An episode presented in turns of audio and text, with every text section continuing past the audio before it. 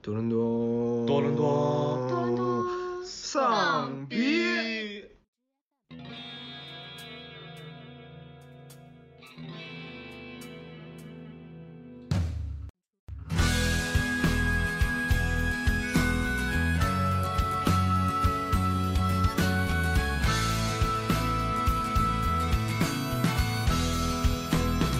Hello，大家好，欢迎大家收听新一期的多伦多丧逼。我是跟亲爱的观众朋友们久未见面、身心俱疲的赵儿。我是从未跟观众见过面的阿花。嗯，我是呃刚刚看完《隐秘的角落》最后一集的露娜。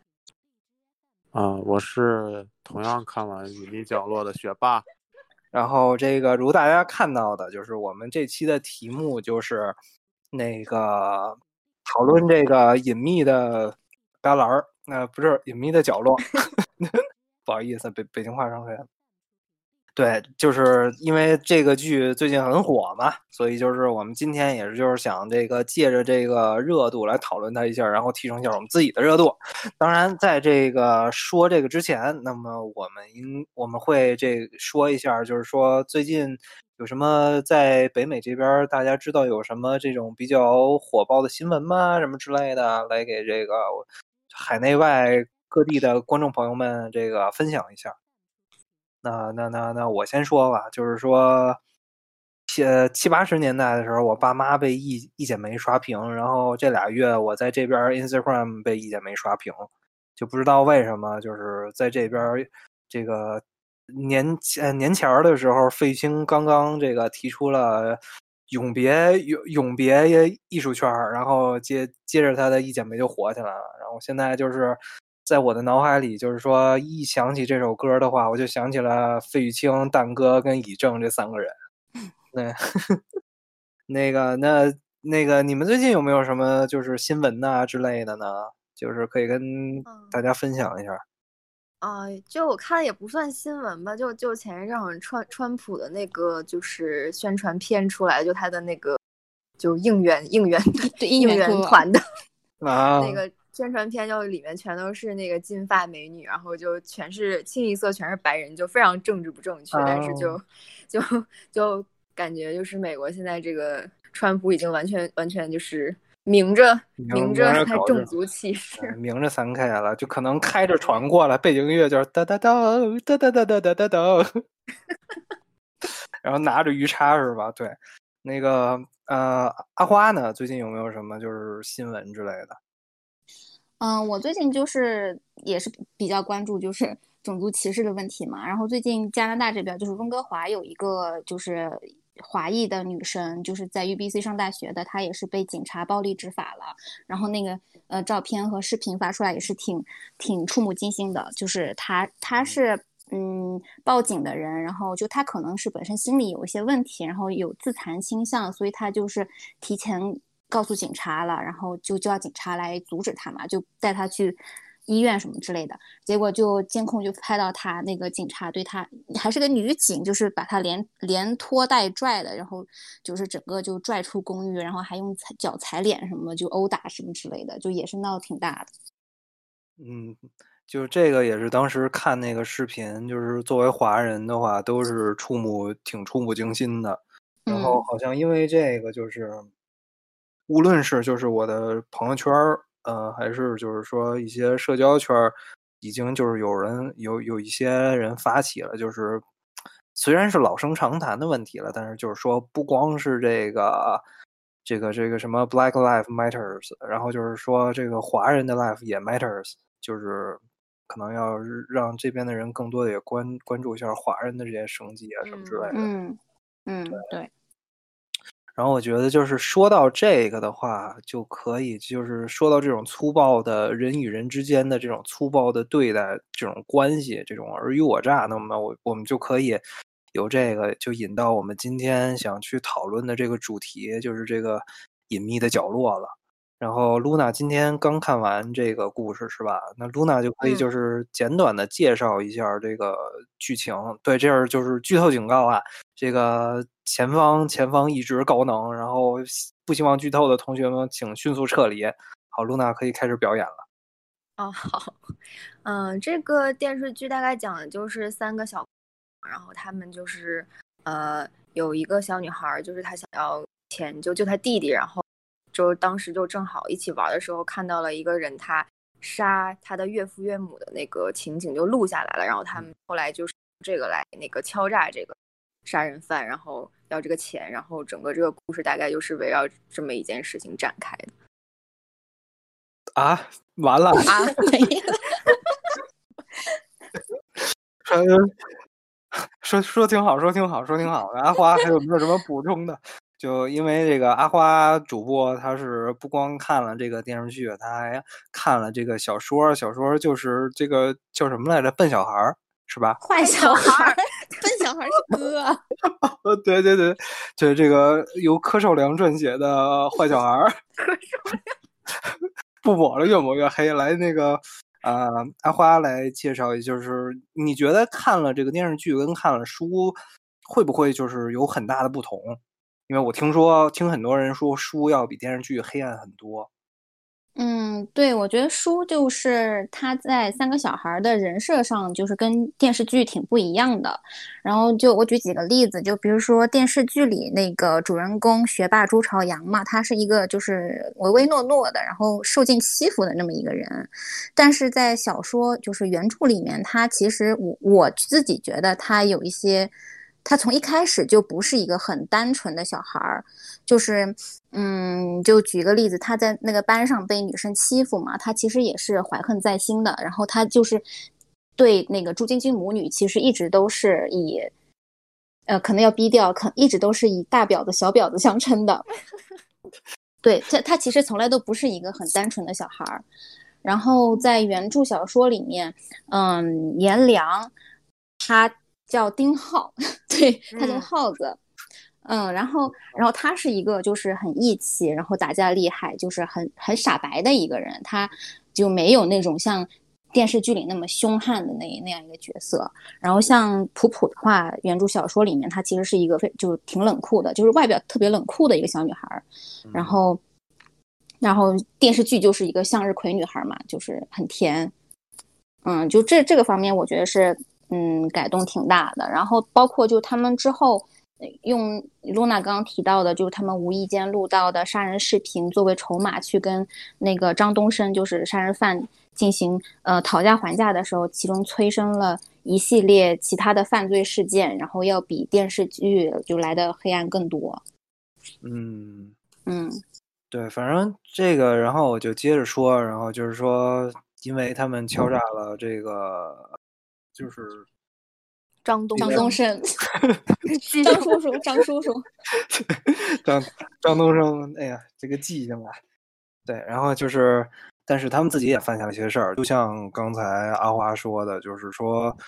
作为这个呃小说还有电视剧的第一主角的这个朱朝阳的他的父亲跟他妈离婚了，然后。又再婚，然后又生了另外一个小女孩，然后他在某种程度上其实就是间接的，或者也许是直接的，把那个小女孩就害死了。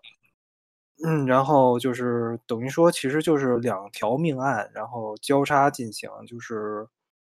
小孩小孩子之间隐隐隐藏自己的黑暗，然后大人之间也隐藏他们互相的黑暗，然后这里边涉及到了这种谋杀、陷害，然后背叛。然后那个偷情，就是各种的这种黑暗的元素，然后有啊，对吧？那是偷情，那也不算吧？那人家都单身，就光明正大的搞搞破鞋，哎不也不算，对，就呃光明正大的偷恋爱，对，嗯嗯嗯，对，讨讨恋爱，讨恋爱，嗯。嗯，你嘴嘴捋直了，着了着了着了着了。对，反正就是这个这个这个这个电视剧里，就是有很多这种我们有很久没有在这种网剧里看到的这种黑暗元素。因为我在我我们的固定印象里，以前的网剧都是什么裤裆藏雷呀、手撕鬼子呀，就是要不然就是什么天外飞仙呐，就这种感觉。然后忽然一下出现了一个这么。怎么说呢？这么现实的、这么黑暗的、这么丧的一个网剧，也是让让人感觉就是二零二零年伊始，就是在这种呃阴霾的大环境下，给人了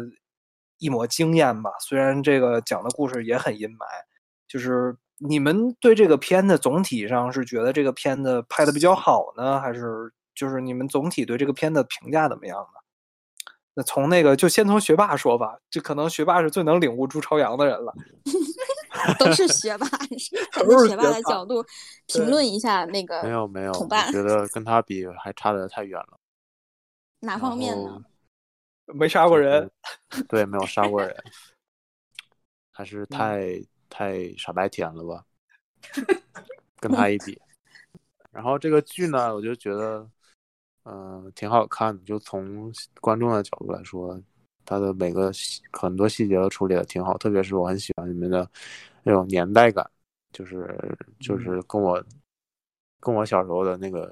年代是差不多的时代，很多场景感觉很熟悉，然后一些就是电视里放的东西啊，也觉得很亲切。然后我觉得嗯国产剧有这样的场景还原的程度是是非常的，就是惊喜吧。然后这个剧情的话，嗯，也是就是尺度很大，我觉得就跟我印象里的国产剧相比来说，呃，这个故事完整度，我觉得就是由于审查原因，可能没办法百分之百的还原在屏幕上，但是我他我觉得他他们应该已经做到八十分以上，我觉得，呃，然后就我很喜欢我很喜欢里面这种黑暗主题，我觉得就是平时看的那很多国产剧伪光真的太多了，这种黑暗主题的还是很对我的口味的。所以就嗯是我纯纯粹从一个观众的角度出发，我就觉得这这部剧就拍的很很喜欢。嗯是。嗯露娜呢？露娜有没有什么感想？嗯，我也是，我觉得就是它整体拍的还是挺好，就是从尤其就是它那个片片头，就是那个片头的动画，我觉得做的非常好，就是一种嗯抽象的感觉，然后就暗示了这个故事整个的就是来龙去脉，就一开始就是三个小朋友，到最后就最后剩下一个了，就我觉得他可能就是暗示，其实就是可能结果最后只剩下一个，但是我们真实看到的结局可能。它是有两两种嘛，可能一种就是像童话，他当时，嗯、那个老张老师讲课的时候，就是说笛卡尔的故事，你是愿意相信童话呢，还是愿意相信现实呢？所以就是他可能片头也是暗示我们，是有另一种嗯，就是他表现手法还挺好。然后他一开始，我当时一开始看的时候是觉得，确实是他这个故事整个，嗯，开始的描写就是挺引人入胜的，就是会让人一直想看下去，想知道这个怎么发展的这个走向。嗯，但是后来可能就是到最后两集，觉得他这个有点乱，就是整个故事节奏有点变得太快了，然后张老师就沦为了杀人杀人工具，就开始一路就就开始一路开挂，就见人见人就杀，就是感觉有点太 bug 了，就后面可能处理的有点着急，但是也是没有办法。整体上，我觉得这个故事完成度还是挺高的。然后，尤其是三个小朋友当主演，我觉得就是在国产剧里就很少见。然后这三个小朋友演的，我觉得都挺好，就年纪很小，但是就表现出来他们的各种情绪啊什么的都挺到位的。嗯，对我也是，就是说，我觉得这部剧的话，整体来说，几乎所有的演员演技都在都在线上。然后就是我查了一下，就是其实我觉得就就像刚才露娜说，我觉得这三个小孩演的都挺好的，尤其是那个最小那个普普演的，我觉得就是说他那个就刚才那个阿花也说了，就是说他在原作里是一个性格更冷冷酷的小孩儿，但是其实在这个剧情里，就是在电视里，你从他的眼神儿还是能看出来，就是有一丝的冷酷。所以我觉得就是说，无论从这种眼眼神眼神，还是还有这种演绎来说，我都觉得他演的还是不错的。然后我后来就查了一下这个普普的，就是说这个演员的年纪，我发现这孩子居然是一零后啊，居啊然是 哇，那不是才十岁呀、我就感我就感觉这个我跟他之间不光是代沟了，已经有一层厚厚的厚障壁了，就是 就是这种感觉，就是说。对，现在这么小的小孩儿，也也就是说，他可能拍这戏的时候才九岁，就已经有了这么好的演技。我觉得说嗯，如果这样的话，那我觉得就是说，中国未来的演艺圈儿呃未来可期，我觉得是好事儿，嗯真的是好事儿。对，然后还有刚才也是，就是露娜说了，就是说这部片子的话，可能前九集或者前十集我可我可能能打满分儿，但是后两集我我也觉得就是拍的太乱了，我顶多也就给他六七十分儿这样，就是嗯因为其实就是就无论是这部剧多黑暗，但是因为现在的中国的这种啊、怎么说呢？这种电视剧情管理机制度就已经导致了我们在看这部剧开始的时候，我们就已经能预测到结尾了，就是说坏人肯定会被绳之以法。对，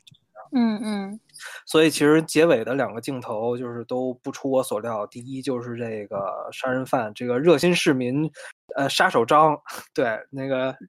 就是被这个就地正法。这个我当时是想要不然就是就地正法，要不然就绳之以法。结果他就是就地正法了。然后还有就是这个朱朝阳去向警察去这个坦白了自己的这个事儿，无论但是他拍摄的手法很隐晦了。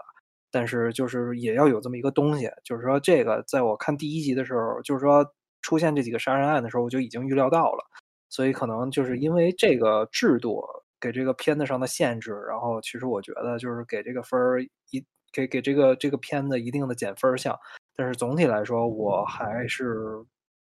挺推这个片子的。而且就是最那什么的，因为这个片子的导演好像就是那个，其实是那个 Joyside 的吉他手是吗？还是贝斯手？前鼓手，哦，这都差不多，都都差不多。对，所以就是里边有很多音乐都是这个怎么说呢？都是滚圈里的。就比如说我第二集的时候，他们好像在一个立交桥里，然后紧紧接着这个它的背景音乐就放起了《后海大鲨鱼》，然后我就觉得就是特别的熟悉，就是怎么说呢？就是说，因为可能我自己的背景吧，然后也就是说，就这个这个这个片呢，就是给我的这个共鸣点，除了剧情本身以外，其实就是在这个音乐上也有一些很不错的这种这种这种这种音乐的这个选择。嗯然后，反正总体来说，我觉得这个片子就是，呃，近年来少有的这个探讨人性的恶的一部片子。然后，包括现在网上喧嚣尘上的有很多这种彩蛋的这个这个片子里的伏笔啊，什么东西，就是无论是过度解读呢，还是就是说怎样呢，我觉得就是都很有都很有很很很有这个怎么说呢，就是很有这个玩味的空间。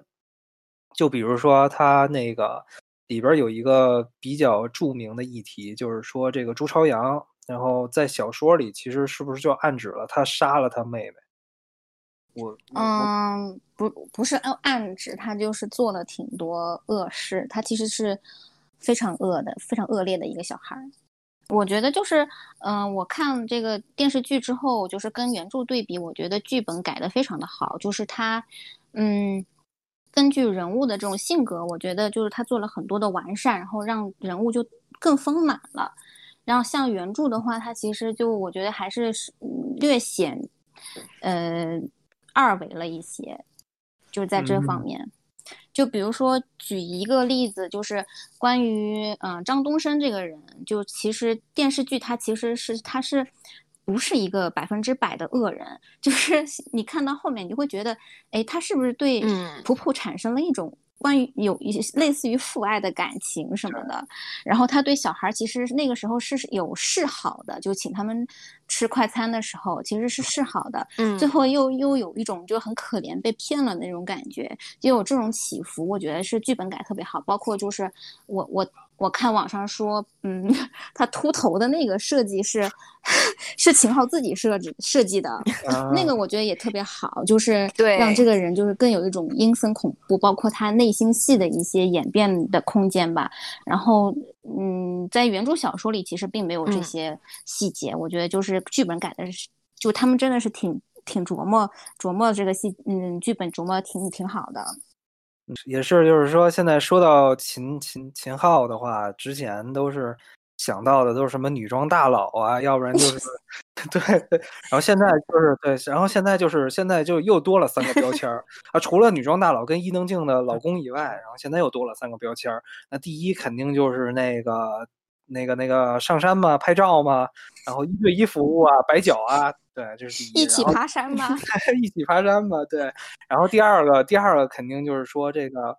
呃，嗯叫什么来着？就是那个腰疼、秃头，这都是肾虚的表现。嗯，这这这这，然后第三个就是每次现在想到他，就是有一个代代名词嘛，就是雷锋式杀人狂，就是 热心帮助别人，同时把热心帮助的人都弄死了，就是这种感觉。对，然后那个阿花可以接着说。嗯，就是呃，我我又就是再对比一下那个电视剧跟原著，就是你们看那个网上那些解析，有没有看到就是提到关于朱朝阳的日记？啊，我啊，有看到，嗯，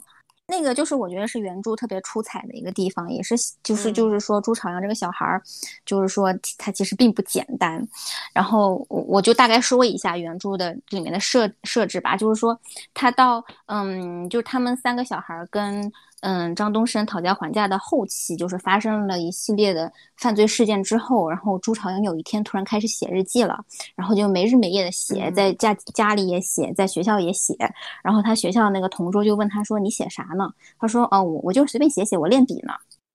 然后最后就是东窗事发的时候，就是张东升呃伏法了之后，然后朱朝阳嗯当时就跟警察说说，哎呀，就是说我有一些事儿想不起来了，但是我可以查查我日记。然后警察就说，哎，你有个日记，那我们来看看吧。然后一看发现他就是从他跟普普跟颜良认识那天起开始记，然后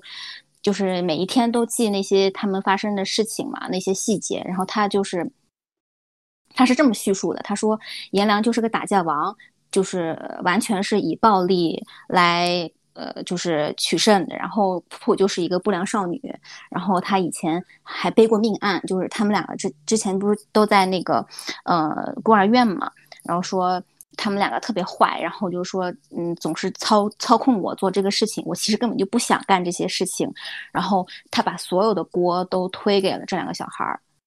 然后就让警察看了之后就觉得，哎，这优等生是吧？就交友不慎，特别可怜。我我挺能理解他的，就原生家庭很不幸，然后又遇到这样社会上的朋友，卷进了这样的犯罪事件里，真是太可怜了。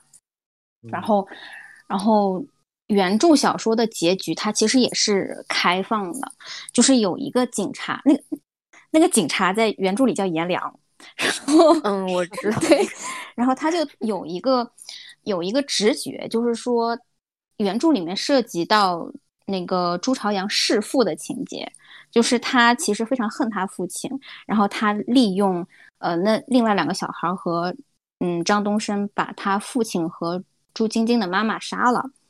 然后最后他在他们嗯埋尸的地方，他故意把那个尸体挖出来了一点儿，然后让人就是提早发现了这个案情嘛。然后他在当时在日记里面写的是，嗯，我他们把我爸爸杀了，我我我非常怀念我爸爸，我想去埋葬他的地方再看他一眼。然后那个警察看了，看。嗯警察看了这一段日记，他就想说，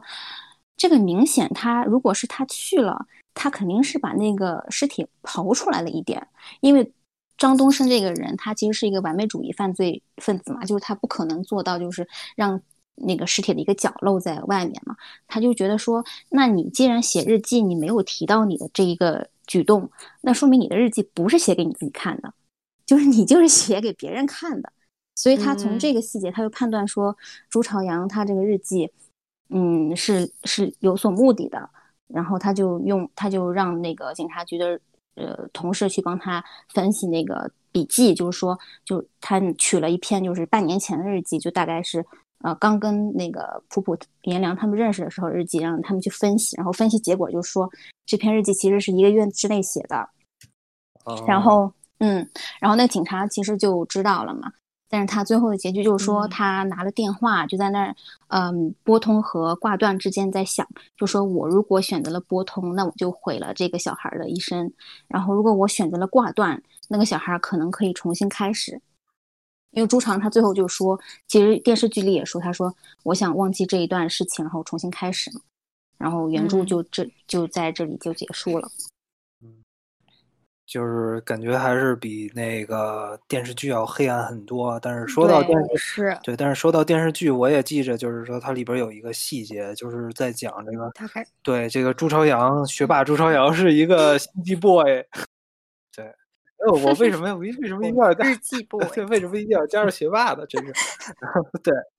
然后他那里边儿，呃，我印象最深的一幕就是他不是把那个他的那个同父异母的妹妹推下去了吗？算是。嗯然后他爸就是因为他他的那个就等于是后妈，那个女孩儿的妈妈，然后就是一直怀疑是朱朝阳干的，然后一嗯直在跟他亲生父亲那儿发难，然后朱朝阳的爸爸爸就有一天假借吃饭的名义就把朱朝阳叫过去跟他聊天儿，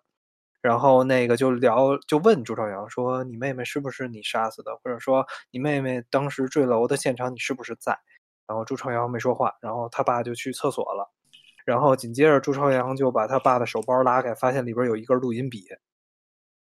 按嗯理说，这时候就像我们这种傻白甜的小孩，就肯定会把录音笔摔到地上，愤然离席。但是，你竟然怀疑我？对你竟然敢怀疑我？对，然后 像我们这种傻白甜小孩根本走不到对，这然后然后这时候背景音乐又是当当当当当当当当当当，对，然后哎呀变味儿了，为什么被我一说就变味儿了？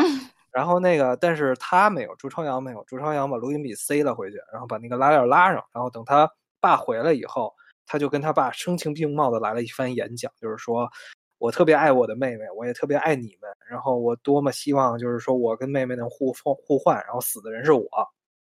但嗯是大人哪有那么蠢呢？就是他自己觉得自己的计划天衣无缝，但是他爸回家听这个录音的时候，然后在那个电视里很很很明显的切到了就是那个声音的那个音轨，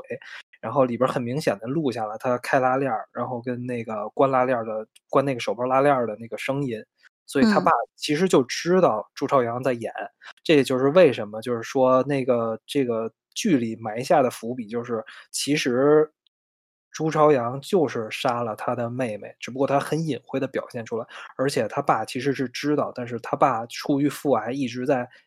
呃袒袒护或者就是掩这个这个庇护着他，就是就是这样这这么一个故事。所以我嗯觉得，无论从这个电视剧呢，还是从小说里，就是都体现出了，就是说人年纪可以小，但是你人性的恶跟你年纪的大小是完全无关的，我是这么觉得的。然后，反正我对这个片子全通篇看下来，我觉得他要想阐述的一个东西就是人性的恶。无论你年纪的大小，再是再怎么说呢，再规范、再规范的、再再再这种模范的公民，心里肯定都存在着某些恶。再恶的恶人，他肯定有自己的价值观，然后这个价值观里也肯定有善良的一面，就像那个，就像那个雷雷锋式杀人狂张叔叔一样，对。有事张叔叔，无事张东升。对 对对，所以就是说我我是希望就是说通过这个剧，咱们可以再引申一下来聊一聊，就是你们对这个，我之前大家都说人之初性本善嘛，但是自从这个呃千禧年之后，这个一零年以后丧文化流行，现在大部分的人说的更认同的说法都是人之初性本恶。那么我觉得，我不知道你们对这句话有什么看法，可以先从学霸说吧。嗯，我很同意这句话呀，你说恶还是善呢？你同意哪个呀？恶呀。嗯嗯为什么呀？就我小时候就觉得，小时候就觉得，就是人性都是都是恶的，没有没有善的。嗯，嗯所以，可能是因为就是暑假作业太多了吧，有什么关系？太 欠了怨恨对这个。你这个，想法很危险。对你这个想法很危险。对，哎，那我现在工作这么多，我是不是也要报复社会了？嗯，你哪天哪天你你你老板死了，就是你干的，对我我我从现在也开始写日记了。我特别喜欢我的老板，我特别爱我的老板。对，那那个就是呃，学霸以前有没有经历过这种人性的恶的事情什么之类的，或者就是只是哎呀，我现在就在经历啊，你为什么看我？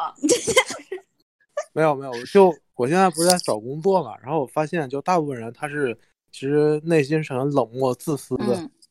是的就，是你在 LinkedIn 上加那些人，大部分人是不会不会理你的，嗯就是理你的人是少数。给你发，就是你你给他发那种就是 message 说，我想你想找他聊一聊，大部分人是不会理你的。嗯，不，我觉得你不能这样看事情，你要看好的一面。不不不，我觉得不是，我觉得就是，嗯如果我我我没事儿给陌生人，比如说我我要是收到陌生人的来信，说有有空喝杯咖啡吗？我应该也不会理，害怕，害怕。也不会这样说，对没又没了。对，带着其实有人如果这样联系我，我应该也不会理他。嗯，但是你换一个角度，就会觉得人性很恶了。嗯嗯，嗯，都是利益驱使的嘛。都是利益驱使的，对对。那个呃，露娜呢？露娜有没有什么？嗯，我我我先对学霸的 观点发表一下我的看法。我是觉得吧，我是觉得就是这种事情，就是你让别人来帮助你，其实这种事情别人是没有义务来帮你的。所以我觉得就是只要是有人愿意来帮你，就应该觉得就这个世界还挺美好的。我是这样觉得的。我是觉得就是就是可能大部分时候我让别人帮忙，如果别人不愿意帮我，我可能只是会觉得没有什么，就是。常态，别人也对，这是常态嘛。但是其实如果是要我的话，其实我如果别人想让我帮，我是会尽力帮。但是我觉得如果别人不想帮，就也要习惯这种事情，就是也不能觉得这就是人性的恶。我觉得人性的恶应该就是更恶劣一些。对 对对，但是就是，但是说说到这个小孩子，其实我是觉得小的时候其实是有很多就是那种天真的残酷的那种感觉。就是我们小时候好，就是我不知道你们有没有，就我小时候反正就是会就是虐杀虫子什么那种，就是自己完全没有感觉，就是看到虫子就啪叽就踩，或者就是拿手拍那种。然后我妈还说我小时候还掐掐死过小鸡，我自己没有 印象。就是我是嗯觉得小时候确实是你就是好像对生命这种不是很在乎，就没有这种对生命的这种尊重的感觉，就是一种漠视感。然后小时候就上小学的时候，也是经常会有那种同学，就是看到你买了什么东西，比如说小时候不让买什么那种卡片儿什么的，然后就有同学会去告老师嘛。但是就是你想，现在如果是一个成年人，肯定不会这么明目张胆的去告发别人，但是小时候可能是看到别人有东西就会嫉妒，然后就会想去告老师，就是这种，就嗯。感觉是一种可能天真的恶那种感觉，就是你越长大，反而就会压抑自己这种对别人的嫉妒啊，或者说对生命的践踏，但是小时候这种东西就会比较明显的暴露出来，我是这样觉得。所以其实我我也就是大部分同意露娜的说法，就是说我小时候也干过一些很很很过分的事儿。就以前不是有有一阵子我是住在这种乡下嘛，然后就会有很多这种小小小虫子，然后我我就会把小虫子就是逮起来放到一个小玻璃瓶里，然后放到阳台上。然后有一天外边下雨，然后那个我那个那个瓶口我是拿那个纸给糊住的，所以那个雨直接就因为雨下的很大，所以直接滴着那个纸就就全都穿到里边儿了。然后那个我我就在我就在当时我就在阳台上看着那个虫子在那个里边儿挣扎，然后那个水位越来越高，然后最后那里边儿所有的小虫子都被淹死了，然后我我自己特别的就是开心，就就是我还可以再说一个我小时候小时候的饿的故事吗？可以可以欢迎欢迎，我 我突然想到了，就是我自己的饿，就是好像是在我上小学的时候吧，然后有一节课，好像是要交一个作业，嗯然后当时呢，我有一个好朋友，他们那个作业就做得很好，然后老师在课上就表表扬他说啊，这位同学他的作业完成，你们大家要学习他。我当时就不知道为什么，我就当时就坐在下面，就小声自己说了一句“好个屁 ”，然后就被老师听见了。那你可太恶劣了。我也我也不知道为什么我当时要说出这句话，可能就是就是隐藏了内心的那种嫉妒，就是就是那种恶意，然后就自己就没有控制住就说出来了。那那你还是比不上朱朝阳，那你还是比不上朱朝阳。你充其量就是个朋克儿。对，你充其量就是个朋克儿。对。然后我还记着，就是以前小时候，就是说更具怎么说呢？就是说感觉就是呃，这个生物吧，就是越接近我们，那么我们对它的共情能力就越强。然后以前也是，就是我我我的点就是在有一有一件事儿，就是差不多就是怎么说呢？啊、就就能感到我的这个就是接受的这个最最最最低限最高限度在哪儿？就是呃，以前呃有一帮小孩儿跟我一块儿玩的朋友，就是逮到了那个蛇，因为其实蛇皮是很容易就从那个蛇身上就能退下来的，然后他们当时就嗯是、就是抓着那个蛇的那个那个头，然后就从他脖子上把那个蛇皮给撸下来了，然后就等于是、哦天呐，对啊，然后那个蛇就就还在那儿动，他们也不是为了吃什么的，就是玩儿，就是觉得好玩儿，然后把蛇皮弄下来，然后就把蛇扔到地上，然后我当时就看那个啊蛇在那个地上翻滚，然后那几个小孩儿就就好像就是那不是一个活物，就好像是玩儿一个玩具似的，然后扔完了以后，那蛇不动了，他们觉得没劲了，然后就走了。就是在那一刻，我是真正的体会到了，就是人性，这不能叫，我觉得你可以说它是人性的恶，你也可以说它就是人性的一种本能吧。就是怎么说呢？就是感觉其实就是人生来就是除了就是构建东西也以外，也一直在毁坏东西。我觉得所有的人都是两面人，一嗯方面在嗯建造、创造东西，一方面在毁灭东西。然后就是嗯看你是创造的更多还是毁灭的更多。嗯，就像那些很多历史上的战争狂啊什么之，他们毁灭了很多东西，但同时他们也创造了很多东西。但是对他们毁灭的东西，但是他们创造的东西不能抵消他们毁灭东西的罪恶。我觉得就嗯是，我觉得就是这样。然嗯后，反反正我我我是这么看待这个，就是能通过这个剧想到这些，我觉得就是这个剧表现的比较好的一点吧，可以这么说。嗯，我觉得就是，嗯，就是我也想到了，就是我们之前也讨论过，小时候会更残忍一些，相对于现在成人之后。就但是我觉得，就是你们刚才说的那些，就是呃虐待小动物这些，其实我觉得是一种比较普遍的，就是儿童成长过程里面会有一种心理现象，就是说，因为小孩，我觉得就是小孩，因为他。成长经历比较简单，所以他其实不知你做一些事情的后果是什么，所以他有一种就是挑战极限的那种本能的冲动，就是说我我不知道，就是嗯，我干这个事情我到底能做到什么程度？就像你人站在高处的时候，有的时候会有跳下去的冲动嘛，就其实你在挑战自己的你那那种限度吧，就是你的这个呃你的这个极限到底在哪儿？但是我觉得像朱朝阳这种就属于就原著里的朱朝阳这种心理，我觉得可以归类于精神病、精神病 之类的，就是就是就是现在就是大家网上也有一些关于讨就讨论朱朝阳的原生家庭的文章嘛，我觉得就是你不能把所有的锅都推给原生家庭，就说实话，他那个原生家庭其实并没有恶劣到让他变成一个呃。杀人狂魔什么，就是背着连环命案的一个这么一个人吧。我觉得，就是我觉得就是对他而言，就是有一个很明显，就是一直在利用自己，嗯，年龄达不到，所以不需要承担刑事责任这一点，在做嗯这些事情。我觉得这个是他真的就是说明他嗯其实是有犯罪动机，嗯，就是一个铁证吧。对，我记得这个也是就是电视剧的一个比较妙的改动，因为我记得说在书里朱朝阳是初二，然后嗯。在电视剧里把他改成初一了，就是因为那个好像是呃刑法界定那个初一就是十四岁左右嘛，十四到哦十六岁的时候，好像是十四岁以下，如果你犯了杀人罪的话，你是不用负刑事责任的。但是十四到十六岁、十六到十八岁的话，你如果犯了罪的话，是会根据你的这个年龄的不同去来界定你的一些刑事责任的，是这样。所以嗯他就等于说把这个年龄往前调了，可能就是就是有这方面的顾忌，就是知道他是已经开始有这个故意杀人的念头了。然嗯后通过这个，我就是想再衍生一句，就是说这个人性本恶的这个事儿。我是觉得，就是说小孩儿之所以有更露骨的表现自己恶的这种冲动啊，还是还有就像刚才阿花说挑战自己本能的这种这种这种冲动，我觉得都是因为他对现在社会运行的规则不理解。他无法去预测，他他根本预测不到他做了这些事儿会有什么后果。但是作为成年人，其实我觉得我们的人，我们每个人的心里都有恶，但只不过在社会的我们随着年龄的增长，对于社会的理解越深刻，那么我们就会知道，如果我们做了这些恶，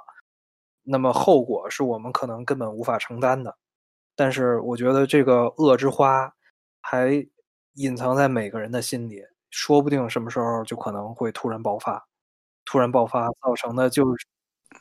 嗯，对，周 周各个不动就不堪工作的压力。不堪工作的压力，不敢不敢不敢，这嗯每个月还付我工资呢，对 对。但是我就我就说，就是说，我觉得人这个东西，就是说，你无论是小孩儿到你长大，还是作为老人，就是每个年龄段，你的恶都是随你常在的。只不过现在我们社会有健全的法治，就其实很有效的抑制了我们每个人心里的恶。但是，一旦有一个机会可以让你释放你的恶呢，我相信每个人都可能会变得非常的恶。就这个也是让我想起一部之前特别这个嗯口水的烂片儿，啊一下拍了三部，那叫什么来着？就那个那个那叫 Purge，就那个呃人类清除计划。嗯对他那个片儿讲的是什么呢？就哦是讲，就是说，因为这个人类的这个人口过剩是一方面，还有就是人类的这个在这种这种道德与法律的重压下，就是心理压力增大，自杀率提高，所以政府为了就是缓解这方面的顾虑，所以就设定了每年有一天，就是所有的人杀人不用负任何的刑事责任。然后就因为这个，所以就是说，每年的一天，就是所有的人就像是发了疯一样的去拿起自己的，无论是刀啊、枪呀、冷兵器、热兵器啊，然后去敲各家的门，然后去屠杀每个家里的人。我觉得这个虽然这片儿拍的很 low 吧，但是我觉得这也是一定程度上就是显示了，就是支持了，就是我们对人性本恶的这个观点的一些呃支持吧。我是我是这么想的。对嗯嗯，看这个片子，其实我有一个问题，就是说，嗯，现在其实很多是，嗯，就关于小孩子犯罪，就是未成年人犯罪的新闻挺多的，就什么十几十几岁的男孩儿，什么强奸未遂把十几岁的女孩从楼下推下去啊，那些案子其实真挺多的。其实就西方其实也很多，就是十几岁的小孩杀被被命案的那种。然后每次就会有人就是在网上说，我们是不是应该在未成年人保护法里面，就是把这个承担刑事责任的年龄降低一点？就你们怎么看这个事情？呃，这个我觉得就我又想起了一部电影，之前一部日本的电影也探讨了同样的问题，然后那部电影也拍了两部，叫《大逃杀》。对，他他那个他那个电影的背景就是说，因为日本的未成年人犯罪率越来越高，所以日本嗯政府制定了一个计划，就是把所有的这个犯过恶劣的这种品行的错误或者刑事错误的未成年人，全都集中在一个岛上，然后在一定时间内互相厮杀，最后幸存的一个人，你获得了机会就可以再活下去。这样的话，同时消除了这种犯罪人口。另另外一方面，这个全程会被转播出去，又增加了收视率，增加了经济来源。就是说，虽然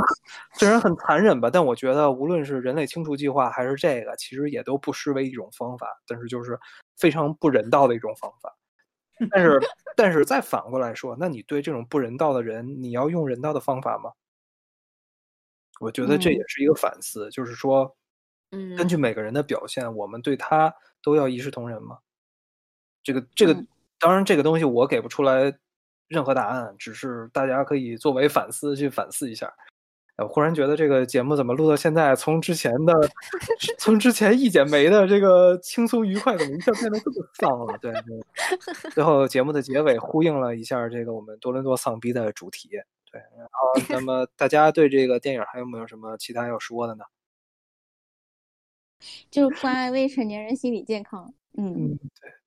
呃，就是日日日行一善，这个对日善一行，呃，不对，呃，对对，反正就是一定要这个不要不要不要作恶，尽量行善。我就相信这个什么事儿都还是有因果报应的。嗯，对，嗯，那最后学霸来总结性的说一句吧。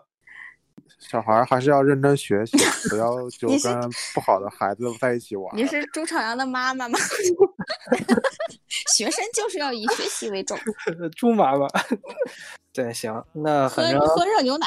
喝热喝热牛奶，热牛奶，对，反正就是这个，我们也 Q 了几部电影，然后同时也推荐，就是各位听众朋友们，这个隐藏隐秘的角落真的是一部就是不可多得近年来不可多得的一部网剧。然后虽然已经很火了但是我还是极力的推荐大家可以去收看。那行那咱们这一期节目就先这样了。然后非常感谢大家的收听然后我们下期再见拜拜拜拜拜拜。拜拜。